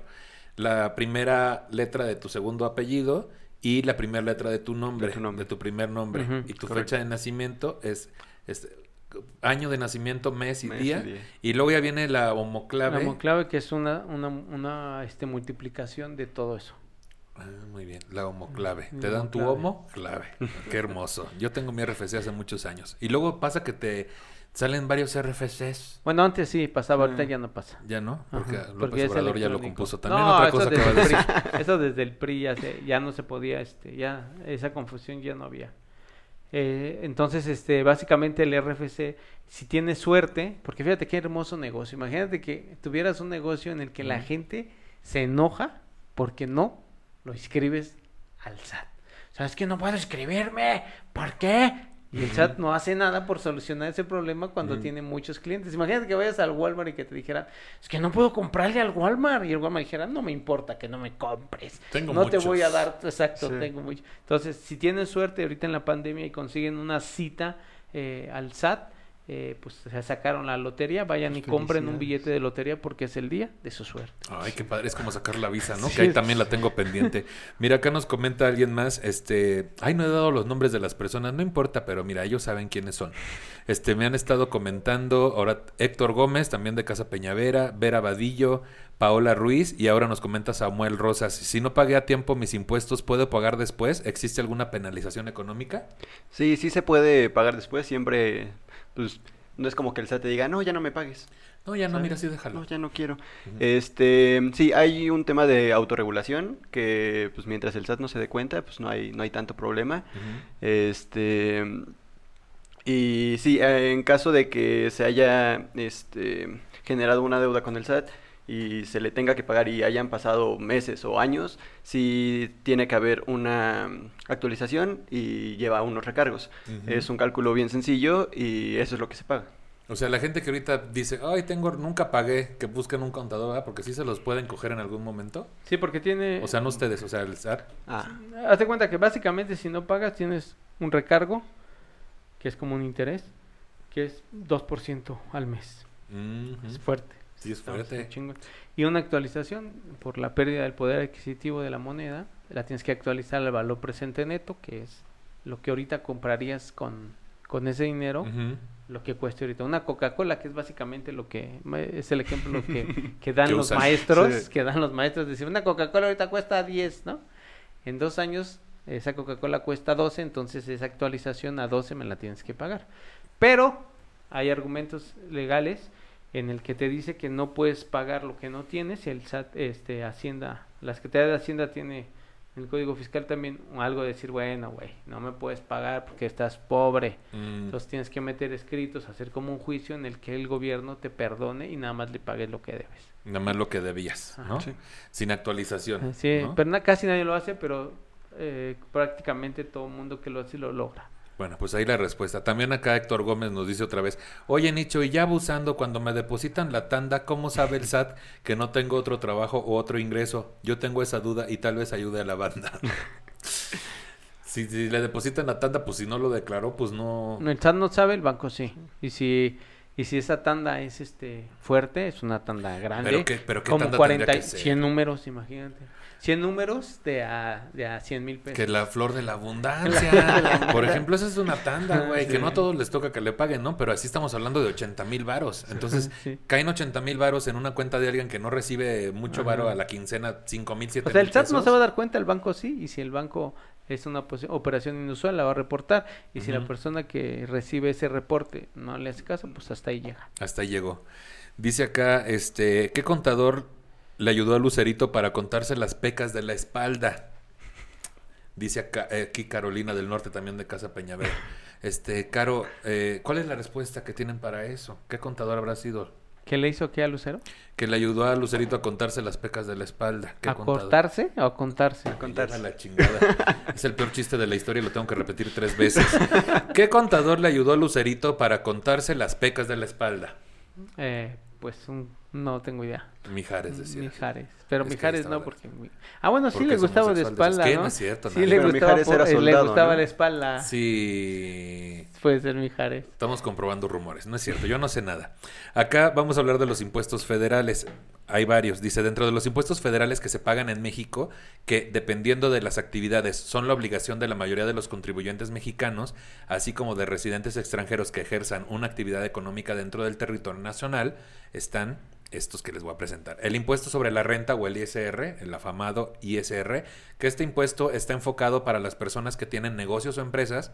Este impuesto es además uno de los más elevados, ya que la tasa tanto para personas físicas como morales es del 30% sobre las ganancias. En los siguientes conceptos, premios, intereses, servicio subordinado, actividades profesionales, arrendamiento, dividendos y ganancias repartidas, enajenación de bienes. A diferencia del IVA, este impuesto no se traslada, por lo que se tiene que pagar íntegro. ¿Qué es eso de que el IVA sí se traslada? ¿Cómo es eso? Sí, eso es, este, pues básicamente, como ejemplo, es lo que estaba platicando ahorita de la coca. O sea, tú como, como empresa Coca-Cola generas un IVA. Al momento en el que tú lo vendes, la otra persona eh, gasta ese IVA. ¿Sabes? Él, él te compra ese IVA dentro del, del precio final del producto. Y es como se va trasladando. Y Si esa persona que lo compró es una tiendita, al momento en el que esa persona eh, se lo vende a un consumidor final, Se lo traslada se porque lo, traslada. pagó. Ah, ya. Se va trasladando. Y esto de este Es como el virus del papiloma humano. se va trasladando. Me va trasladando. Pero ahí también la tiendita se lo quedaría. Todo se bueno, lo siempre queda. llega al- al- a, un final, ¿no? A- a- ya sea este... Sí, pero no se traslada, nada más se contagia. Ese sí se lo van pasando. Uy, ya tengo varios, hay varios pacientes cero de aquí en el stand-up comedy, ¿verdad? Bastante. Y esta cosa de este, acá venía un concepto que dice enajenación, enajenación de bienes, o sea, son los bienes de, ah, te vienen enajenado. ¿Cómo, cómo, qué es la enajenación de bienes? Compra y venta de, departamentos, propiedades y eso. Ah, ya. Ok, bueno, no entendí de todas maneras. Tenemos el impuesto al valor agregado, que es el IVA, el que todos conocemos. Es el impuesto más importante en México, ya que prácticamente todos los ciudadanos contribuyen a él. Es un impuesto que se paga por la mayoría de productos en el mercado. Y como compañía se tiene doble obligación, cobrarlo y pagarlo. Es decir, como contribuyentes, este es un impuesto que se traslada y ahí explicamos eso, que bueno, muchas gracias. Te decía. Ya que a Hacienda solo se le paga aquel IVA que exceda del cobrado al que hemos pagado. O sea, yo compré un chico de, chico de cosas, ¿no? Y pagué un chingo de IVA. Ya soy propietario de ese IVA que la empresa donde lo compré me lo dio, me lo trasladó. No, no, no. Es que esa es una gran confusión. Por eso. a ver, no eres explícame. dueño. A eso sí quiero que se quede claro porque la gente confunde mucho eso. El IVA no es tuyo. O sea, tú cobras tus honorarios o, tus, o lo que sea y más un 16%, ese 16% no es tuyo. Eh, lo tienes que reportar a Hacienda. Puedes restarle lo que tú, este, la otra parte, lo que, lo que pagas, pues. ¿no? Porque a ti te lo pagan, entonces para que tú tengas este tu servicio cuando lo aportas, tienes un gasto que es este, no sé, en tu caso de shows, pues tienes un gasto de internet, tienes un gasto de, de este personal, tienes un gasto de todo, eso se lo restas a tu IVA y la diferencia es la que pagas. Me tienen que dar recibo de honorarios. Exactamente. Ellos me tienen que dar. Ay, sí, su cara. Dices, no nos pagas tanto. Tenemos también el. O sea, yo, yo voy, doy un show. Me pagan a mí con todo IVA. Ese IVA me lo trasladaron a mí. Porque me lo están pagando. Yo voy a un lugar y compro cosas, Ujú, pagué ese IVA. Ese. IVA se lo trasladé a la empresa donde lo compré. ajá. No Sí, te lo trasladan a ti. a tú, lo, tú lo tienes, en cuanto lo pagas, restas ese IVA. Ah, ya. Ajá. Ok. Yo voy y doy un show. Te pagan. Me pagan el IVA, 16. ese IVA se lo estoy trasladando a la empresa que me contrató. Voy al Walmart y compro una coca. Pago el IVA, me lo están trasladando a mí. Entonces hay que emparejar estos dos para ver cuánto debo o me deben. Ajá, exactamente. Que cuando me deben, pues no me lo pagan. O sea, pero bueno. Ahora, el bien. consejo básicamente que yo... Bueno, es un consejo que prácticamente debe- es muy útil. Haz de cuenta, cuando te Usen recibas condón, algo, separa el IVA y ponlo en un fondo de inversión, si es bastante a- en- atractivo. Muchas empresas hacen eso, o sea, el IVA, la parte del 16% lo meten en un fondo de inversión y cuando toque restarlo, pagarlo, ya tienen un interés que ganaron por ese dinero que no es de ellos, que es del gobierno. Mm, ese, ese IVA lo invierten hasta que les toque pagar. Exactamente. Y así, ah, ya y como bien. es cada mes, mes, mes, mes, entonces la diferencia, ahí siempre vas a tener como dinero que te va generando intereses y vas a ir pagando. Esas ya son mañitas, ¿no? Esas son Son mañitas.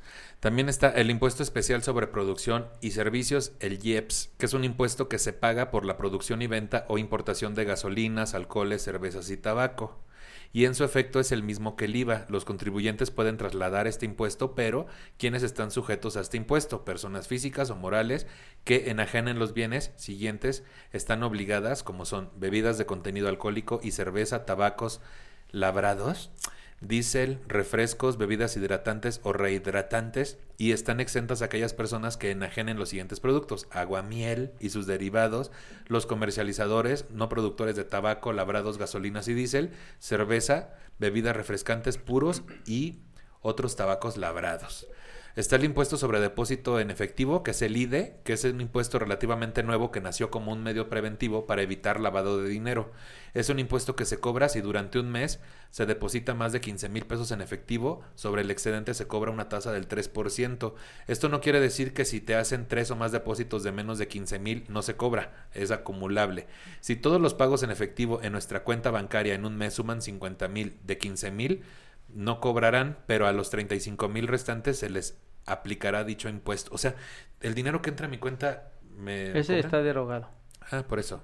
O sea, derogado que es. Que ya no. Que no, que ya no. aplica. Ah, muy bien, ya no me Ese fue una, un impuesto porque Calderón necesitaba dinero para su guerra, entonces hizo ese impuesto. Ay, qué fuerte. Aquí tenemos Sí, un rojillo, fuertísimo. te decía. No, y el otro es el impuesto básicamente que eh, cuando tú te vas a provocar un daño, eh, un daño a tu cuerpo, Sí. y después vas a venirle a reclamar al, al, al al gobierno que te cure la diabetes, que te cure el cáncer por fumar Mm. o que te cure la cirrosis por tomar.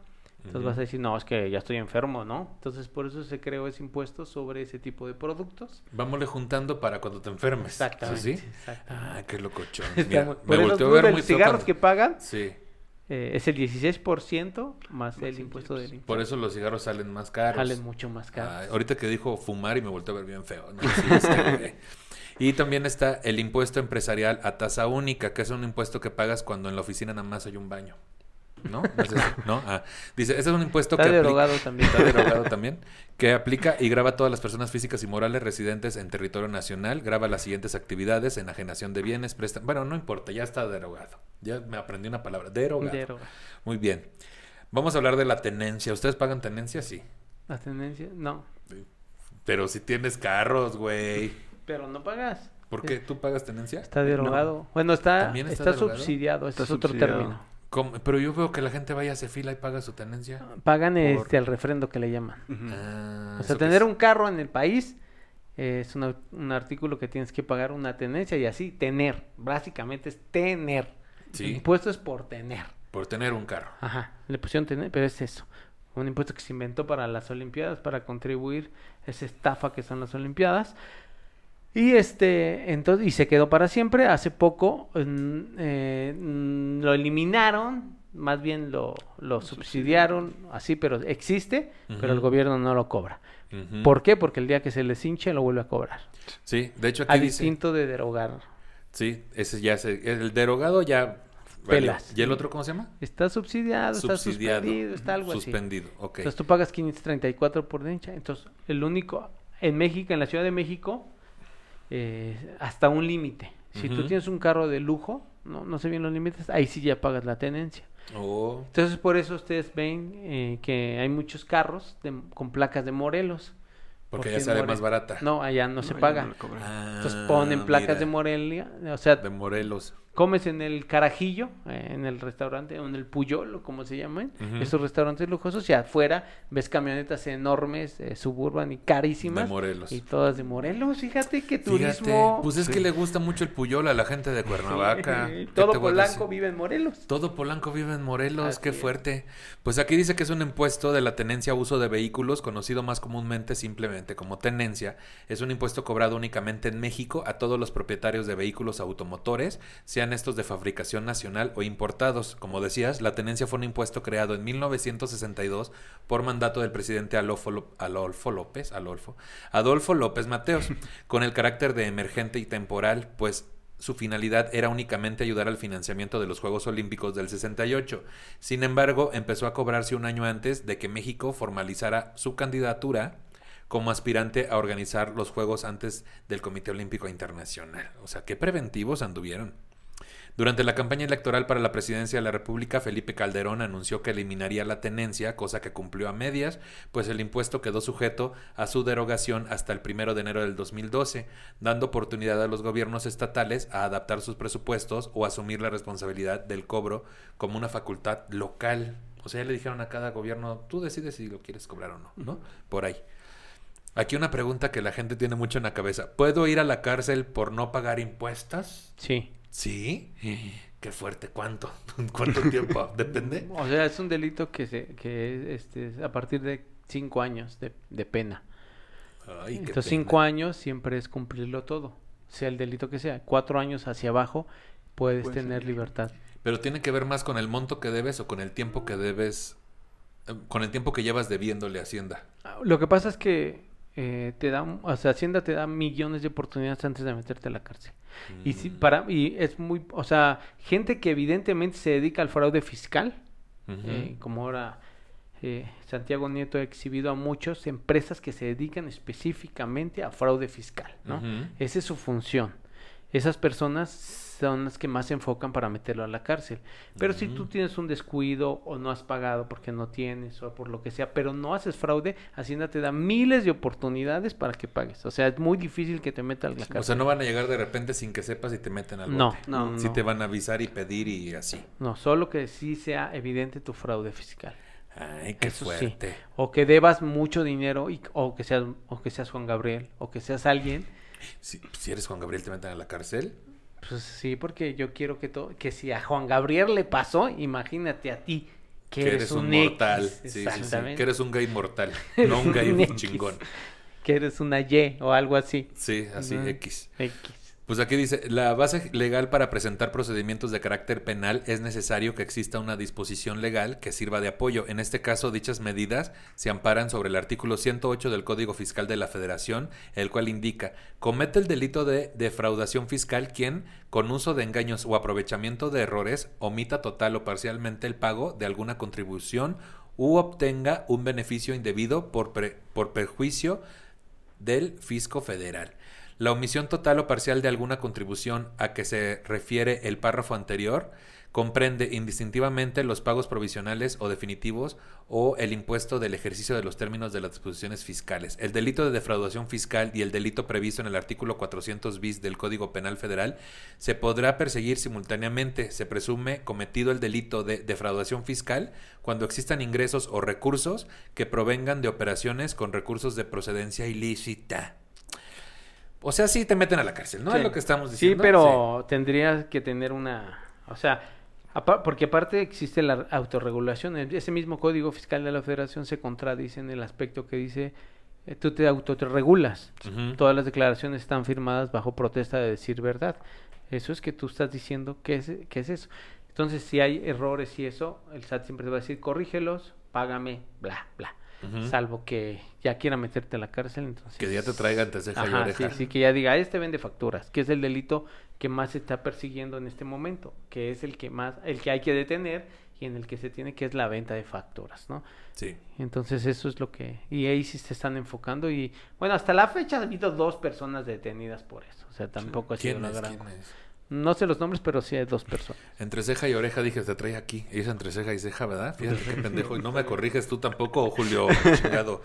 Además establece las penas por delito con base en la cantidad del monto defraudado, separando en tres casos. Uno, una condena a prisión de entre meses, en- de entre tres meses a dos años cuando el monto no supere un monto de 1.734.280 pesos. O sea, es un chingo, güey, de varo. De dos a cinco años de cárcel para que los que hayan defraudado a la nación con un monto entre el establecido anteriormente de hasta, o sea, entre el millón y cacho que dije ahorita, hasta los dos millones seiscientos un mil cuatrocientos diez pesos. Y por último, la pena mayor es de entre tres a nueve años de cárcel para aquellas personas o empresas con defraudación al fisco a montos mayores al límite anterior. O sea, arriba de dos millones seiscientos mil pesos, entre tres y nueve años de cárcel. Ahora, fíjense, jóvenes, que les gusta este, los ingresos alternativos. Que el ¿no? OnlyFans, que no, no, no, que ingresos alternativos. O sea, tú te subes a, una, a, a un microbús este, a conseguir dinero alternativo, este, despojando de sus propiedades Ah, ya, ya. a las otras personas. No vas a juntar eh, el monto, lo mínimo, ¿no? Hasta un millón de pesos. Sí. No lo vas a juntar, ¿no? No. Vas a hacer mucho menos de eso y esa la pena es de 10 años de cárcel. Fíjate, Entonces, si tú te dedicas a defraudar al fisco te va mejor hasta que un millón, Sí, sí. exactamente, te, te vas dos años a la cárcel. Mira, o sea, le va mejor al delincuente de, de guante cuello blan- blanco. De cuello blanco, de guante blanco. ¿Por De- qué estoy todo cuatrapeado?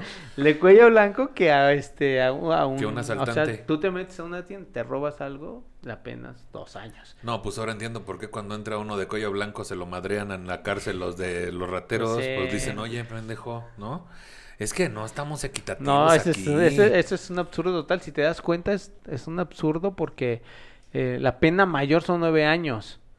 Y tan solo asalto a mano ar- a este, con arma blanca, no mano armada, arm- arma blanca son 10 años. Sí. O sea, Qué locochón. Voy a leer los últimos mensajes del público. Dice acá, este, ¿te quitan impuestos en un finiquito? Pues sí, ¿no? Sí te Sí. quitan Sí. impuestos. El finiquito que es cuando te corren, ¿no? Y te dan tu finiquito. Sí te quitan impuestos. Tengo dos preguntas. ¿Sirve de algo denunciar a alguien por evasión de impuestos o solamente me meto en más pedos yo? Si tengo un trabajo informal donde no estoy registrado, ¿el SAT me puede multar a mí por no pagar impuestos? no. No. Va a multar al, al patrón. Al sobre el patrón. O sea, lo- ella lo quiere denunciar. No, si él, si esa persona quiere denunciar, no, no va a servir de gran cosa. eh, solo para él- para esa persona va a ser como un aliciente a su venganza mortal, pero no va a resolver No le va a pa- Sí, sí, O sea, va a decir, ay, me vengué, qué malo soy. Pero Y ya. y ya. No van a meter al bote a nadie. Mm, Pues le van a, podrían hacerle una auditoría y eso, pero es muy raro. Se va a quedar sin trabajo. Dice acá, eh, Luisitania Tapia, dice, yo los odio porque se equivocaron al capturar mi nombre y yo fui la que tuve que hacer mil trámites para corregir un error que hicieron ellos. Son difíciles y burocráticos difícil, los eh, trámites sí. en el SAT. Sí, muy Muy difícil. engorrosos. Sí, de madre. ¿Y ustedes mandan al cliente o van ustedes? ¿Qué hacen? Pues depende, Depende. De, de el motivo por el que se tenga que visitar las oficinas. O sea, la firma electrónica es una es un trámite personal. Eh, una auditoría sería un trámite personal. De ahí Sí. en fuera, pues. Todo lo demás que lo haga el... O sea, más bien todo el cliente, ¿no? A mí todo me manda Aníbal a hacer a mí, ¿eh? Y tengo como seis años con la dirección equivocada. No me dice nada, pero bueno, te estoy recomendando para que la gente. Sí, sí, sí. Dice acá, este, no sé si mi pregunta sea clara, congruente o realmente aplicable al tema. Ay, güey, qué bárbara. Ya desde ahí me aburrió. Ya desde ahí sabes está más aburrido que todo lo que leí. No, es cierto. Todos los años mi empresa declara los impuestos por mí, pero este año me tocó hacerlo solita y resultó que debía, pero solo este año no deuda atrasada. ¿Por qué si cada año salen ceros, esta vez no? ¿A qué se debe o cuál es la diferencia? Porque casualmente esta vez yo lo hice, resulta que sí pagué. A ver, contéstale. Sí, es que eh, nosotros como personas físicas que, que estamos bajo el régimen de sueldos y salarios, Ujú. eh, tenemos de dos, o que nuestra empresa sea la encargada de presentar nuestras declaraciones y ya ellos este, se hacen cargo en caso de que salga un impuesto por pagar, Ujú. ellos este, hacen la retención y lo pagan, o en caso de que salga un saldo a favor, no lo regresan mediante la nómina. Ok. En este caso que, que comentan, eh, ella al presentar su declaración, supongo que tuvo que haber metido sus este, deducciones eh, personales y entonces sobre eso es como se hace el cálculo y pues si le salió a pagar, pues, pues es así. O digamos que la empresa lo hacía mejor, o más bien No. tenía más mañas, o qué Bueno, la empresa eh, tiene una obligación de calcular el impuesto. Eh, eh, si se equivoca la empresa, no es responsabilidad del trabajador. No te puede cobrar ese impuesto ya pasado. O sea, Es su obligación. Si se equivoca, pues ya se chingó. Él tiene que pagar esa diferencia. Son, este, cuando es sueldos y salarios casi son, eh, es final, ¿no? Pero hay una obligación de, a- arriba de 500 mil pesos, tú tienes que presentar tu declaración. Entonces, cuando entran las deducciones personales, como él dice. Entonces, me imagino que esta persona no tuvo de- deducciones personales y algún colega le dijo, no mames, güey, me regresaron 10 mil pesotes de Sí. impuestos. Y dijo, ah, yo también quiero, pero como no tenía deducciones personales y la empresa se equivocó en el cálculo, Hacienda no se equivocó y le dijo, pues presta. Y ahora sí pagas. Y ahora págame esa diferencia. Siempre, siempre nos dejamos llevar por el amigo que le fue mejor en Ajá. contabilidad y hacemos lo que nos dice y no nos sale Y igual. no muchas, o sea, si no tienes deducciones personales y no estás arriba de 500 mil pesos, no hagas tu declaración porque seguramente vas a pagar más. Déjale la bronca ya al patrón. 500 mil anuales, quiero pensar. Anuales. Anuales. Ok. Semanales, dijera Soraya Jiménez. Aquí tenemos los 10 impuestos más absurdos del mundo. Ahí les va. Impuesto por ser guapo. En Japón, el economista Takuro Morinan- Morinaga, pensé que decía Moronga, Morinaga propuso aumentar los impuestos a los hombres solteros y físicamente agradables. La propuesta también abarca la reducción del gravamen a los que son a los que no son tan agraciados físicamente. Fíjate, ya no pagarías impuestos tu casa. Pero ¿por qué? O sea, sí tiene un poco de lógica, ¿no? Porque reciben más beneficios los guapos. Oye, yo creo que a Villita le pagarían dinero, ¿verdad? Cada mes. O sea, si eres, si eres guapo eh, eh, o guapa o guape, como se llame ahora, Ajá. pues siempre recibes beneficios, ¿no? O sea, por lo menos las bebidas no las pagas. Eso ya es un ingreso. Eso ya es un Que ingreso. pague, Por eso ¿no? te están pidiendo que pagues un impuesto Exacto, por ser guapo. sí, por ser guapo. Y los feos, pues tenemos que pagar. Y sustituimos el... No, hombre, yo me quedaría en la calle. Qué bueno que no vivo en Japón, te decía. Mm. Hay otro impuesto, impuesto a los inodoros. A partir del 2005, en Maryland, los habitantes deben pagar impuestos por concepto de bajar la palanca de la taza del baño, güey. ¿Por? O Ha sea, de haber escasez de agua. pues en O Iztapalapa sea, ya la no gente que es cagona, ¿qué hace? ¿Eh? La gente que es cagona, ¿qué hace? La gente que es A cagona se va, cubetados. se va a, no, siempre te a la ingenias. carretera federal. Ahí no aplica el impuesto, no, se caga en la carretera. Haces un hoyo Haces un hoyo y ahí ya no te ahí aplican. ya, Ya, no le, pero ya no le bajas. Ya no le bajas. y ayudas a la ecología. Men, ¿Y si le echas cubetazo? le echas cubetazo, pues ándale, ahí no le jalas a la palanca. Ahora de que está de moda el bidet, ¿no? El, ¿Cómo se llama ese, ese bidet? Bidé. Ajá. ¿Cómo se Sí, llama? que te- Bidé. el que te enjuaga tu... El que te enjuaga ya Ajá. son dos baños. Entonces No, pero ahí no le jalas, No le ahí, sale. Es diferente. Ah, ok. En Iztapalapa vieron de poner este, el de bajarle a la- porque no hay agua, pero también el de limpiarse con papel periódico. Siento yo, porque ahí se generarían bastante impuestos. Hay otro impuesto que dice acá que es por los tatuajes. En Arkansas, a partir del 2002, se impuso un impuesto a las personas que decidan hacerse un tatuaje, güey. Y la pa monstruo se queda en la calle. Ahí con eso. ¿Quién más? Aquí se paga impuestos por los tatuajes. ¿Por qué? Pero es Pagas el IVA. Pero no es un específico por tatuarte. Impuesto por obesidad. Uh, ya valió barrio. Oye, la traen contra ti, ¿eh? Todo. Oye, ¿qué tienen conmigo? Guapo, gordo. Nomás me faltan los tatuajes. Guapo, gordo y cagón, decía. Así nomás. Impuestos por obesidad. En Finlandia no procedió una propuesta para cobrar más impuestos a las personas que padecieran obesidad. Esto por considerarla discriminatoria. Impuesto por posesión de drogas. Uy, el stand-up comedy. Entre 2005 y 2009, el gobierno de Tennessee decidió comenzar a cobrar a las personas por el consumo de sustancias prohibidas, marihuana, cocaína y anfetaminas. Las personas eran permitidas a consumir dichas sustancias siempre y cuando hubieran pagado un impuesto por ello. Que ahorita con la regulación no nos sorprenda que... Es va a lo que va a pasar. Eh, Eso se llama regulación. Sí. Esa llama regulación, esa, esa mentira que, que están comprando los, los que les gusta el cannabis. Es una mentira, los están engañando y están felices porque la van a liberar o regular, pero pues le están entregando al Estado algo que era muy romántico. Sí. El impuesto que El se va a poder de cobrar 16% impuestos y sobre el eso. otro, el del Claro, INSAT. en automático si es legal, es vendible y entonces tiene Es el IVA. 16 y el otro, el que acabas de leer. del El del IEPS. El de IEPS que se va a ir a... El Jeps va- y nos va a pegar a los que fumamos cigarro. Exacto. No, los que les fuman marihuana les va a pegar, Sí. pero haz de cuenta, ahorita no sé cuánto cuesta la marihuana, ¿no? No sé cómo se cotice. Yo Pero una bolsa sé. de 100 pesos automáticamente va a costar 130. Sí, por el IVA. Y por Y el por otro el impuesto. IEPS. Qué fuerte. Qué Y tontos, ustedes, y ustedes bien felices. Y ustedes llorando Sí. porque se los aprobaron. Ay, qué bárbaros. El impuesto por grasas saturadas. Como una medida para prevención de problemas de salud entre su población, el gobierno de Dinamarca anunció en octubre del 2011 el aumento de impuestos a productos como la mantequilla o el aceite. Impuesto a las ventanas. Ese lo tenemos el de... El ¿Cuál? de, ¿El de grasas? Ajá, pero nosotros le pusimos este a, la- a los dulces azucarados y esas. A las bebidas ¿Tiene que ver con los sellitos nuevos? Ajá. Sí. O sea, Ah, tiene que, es el INSAT. O sea, todo lo que provoque ese impuesto es todo lo que te provoque un daño. Como después me vas a venir a reclamar que te cure, de una vez te cobro impuestos por Qué eso. fuerte. Y entonces, este, también coger sin condón, ¿no? Debería de... Eso ya no tarda en que digan, ah, pues órale tu impuesto por pilín pelón, ¿no? O algo así. ¿O cómo le pondrías ese impuesto? IPP, impuesto pilín pelón. Pilín pelón. ¿Cómo le pondríamos? Porque eso también es a la salud, ¿no, güey? O, o esto de... Sí, cuando a- salgas de los hoteles tienes que entregar tu coldón. Usadito. Usado, mire. Ah, te Aquí excedo, está. te, te regreso 20 pesos. Así, que, que te regresen 20 pesos afuera del hotel. Sí, exacto, güey. Sí, Negociazo, ¿eh? Negociazo. Yo, hasta, yo no quisiera trabajar de eso. Yo no quisiese.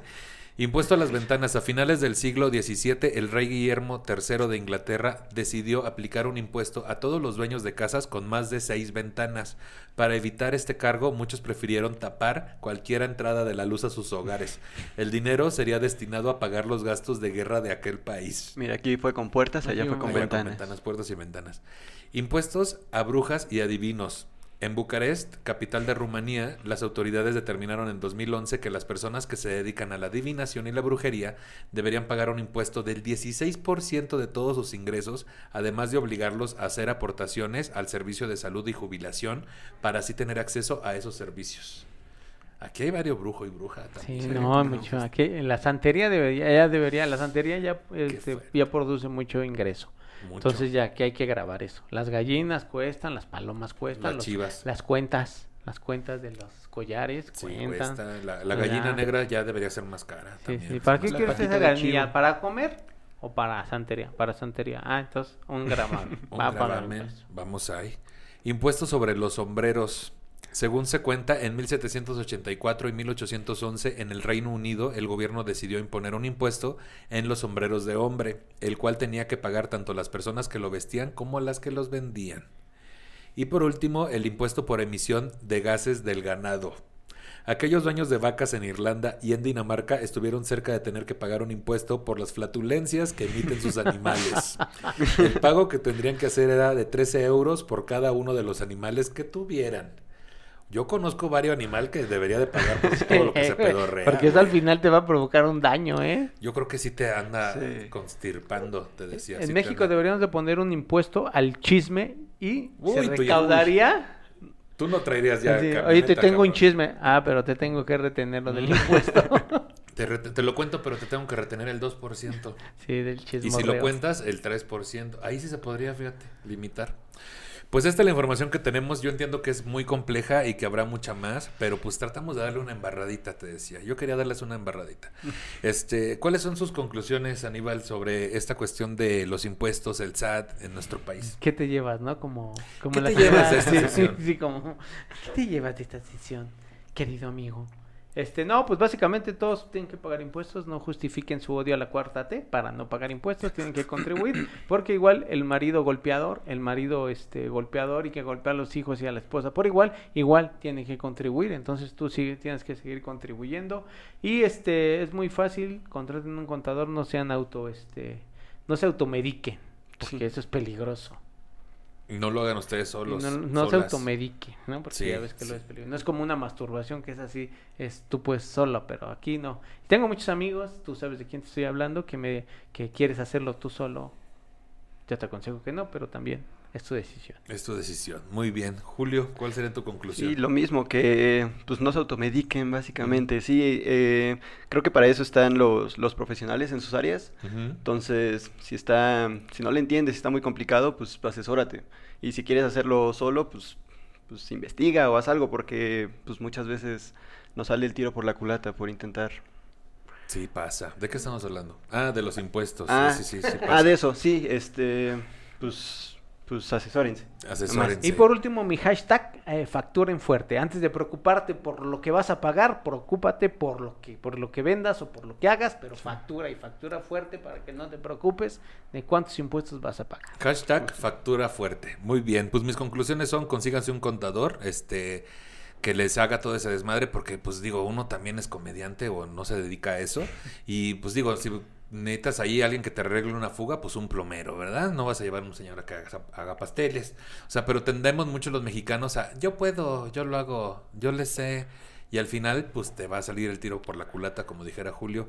Y pues contraten a alguien profesional. O me sale más barato, mejor yo lo presento. Yo lo hago. Mejor no gasto en esto y me compro mi caguamita. Decías. Y, y luego esa caguamita en la cárcel no te la van a No llevar. dan. Ya viste que sí, si llegas al millón, ay, no te van a meter a la cárcel tres meses, qué fuerte.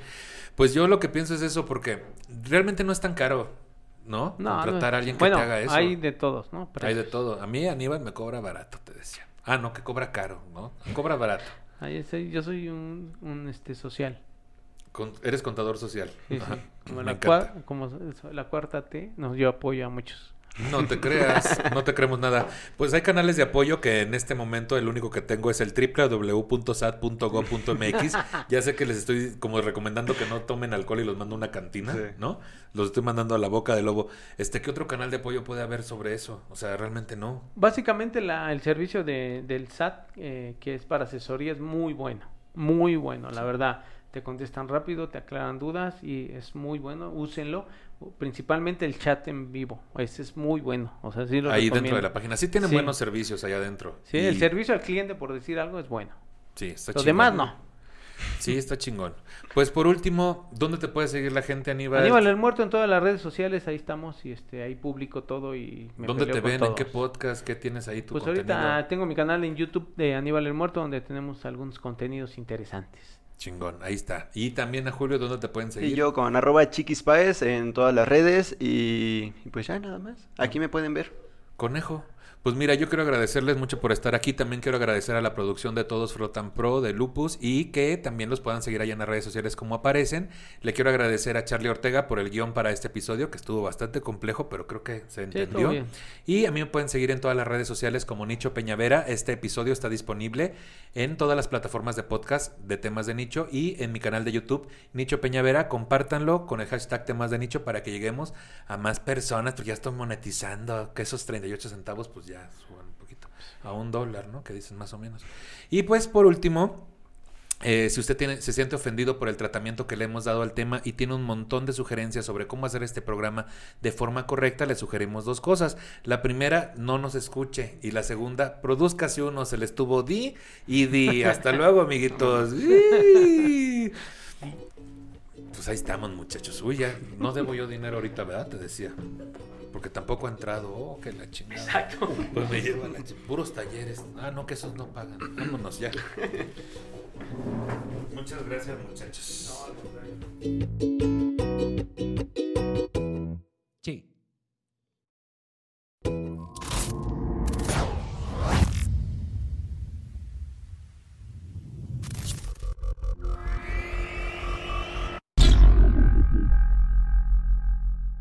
¿Te preocupas por tu familia? Entonces, ¿por qué darles solo huevos ordinarios cuando pueden disfrutar de lo mejor? Eggland's Best, los únicos huevos con ese delicioso sabor fresco de granja, además de la mejor nutrición, como 6 veces más vitamina D, 10 veces más vitamina E y 25% menos de grasa saturada que los huevos regulares, además de muchos otros nutrientes importantes. Así que, dales los mejores huevos. Eggland's Best, mejor sabor, mejor nutrición, mejores huevos. How should you plan for when your home becomes too small? Or when the next one gets too big? At Sandy Spring Bank, we're here to help create personalized solutions for financing your home loan. Whether it's a new home or refinance, renovation or addition, fixer upper or new build. Banking is a conversation. Let's talk about your mortgage. Visit sandyspringbank.com/mortgage. Mortgage, home equity, and other credit products offered by Sandy Spring Bank, Equal Housing Lender.